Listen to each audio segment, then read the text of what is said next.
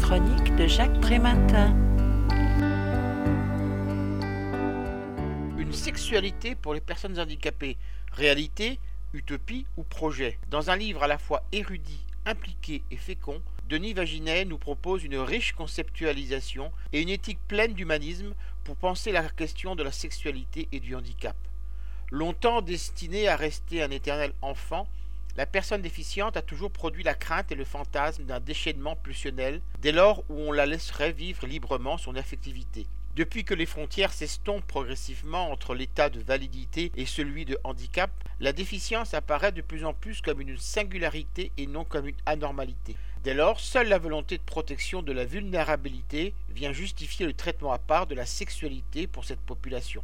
Pour autant, cette légitime préoccupation ne doit pas donner prétexte à un abus de pouvoir des familles et des professionnels enfermant les personnes concernées dans un statut infra-humain. À l'image de cette IM Pro interdisant aux jeunes le fréquentant de s'asseoir dans l'herbe.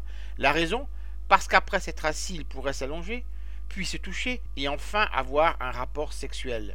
Aucune étude n'a jamais démontré que la vie affective et sexuelle serait néfaste aux personnes fragilisées par un handicap et les valides sont infiniment plus rigoristes et conformistes avec ces populations qu'avec eux-mêmes, leur déniant ce qu'ils s'autorisent eux-mêmes, se focalisant sur des dysfonctionnements qui seraient banalisés chez tout autre être humain. L'auteur le proclame avec force. Leur sexualité doit relever du droit commun car elle est identique à la nôtre. Tant qu'une personne handicapée ne contrevient pas aux droits d'une autre, elle peut valablement se comporter comme elle l'entend. Bien sûr, des attitudes inappropriées car irrespectueuses des codes sociaux peuvent se produire.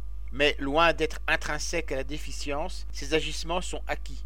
Ils sont le produit d'une éducation et d'un accompagnement incomplet, incohérent et inadapté. Ils peuvent tout à fait être régulés dès lors où ces publics sont préparés à la vie affective et sexuelle.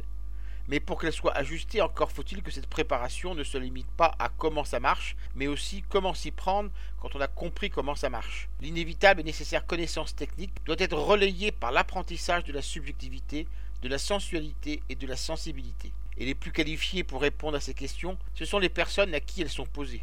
Denis Vaginet considère que les professionnels sont plus à même de le faire que les familles, et de décrire longuement des situations concrètes telles que l'érection au moment d'une toilette, l'accès à la pornographie, la déclaration d'amour faite à une salariée ou encore le désir d'enfant. Je rappelle le titre de l'ouvrage que je viens de vous présenter, Une sexualité pour les personnes handicapées, réalité, utopie ou projet.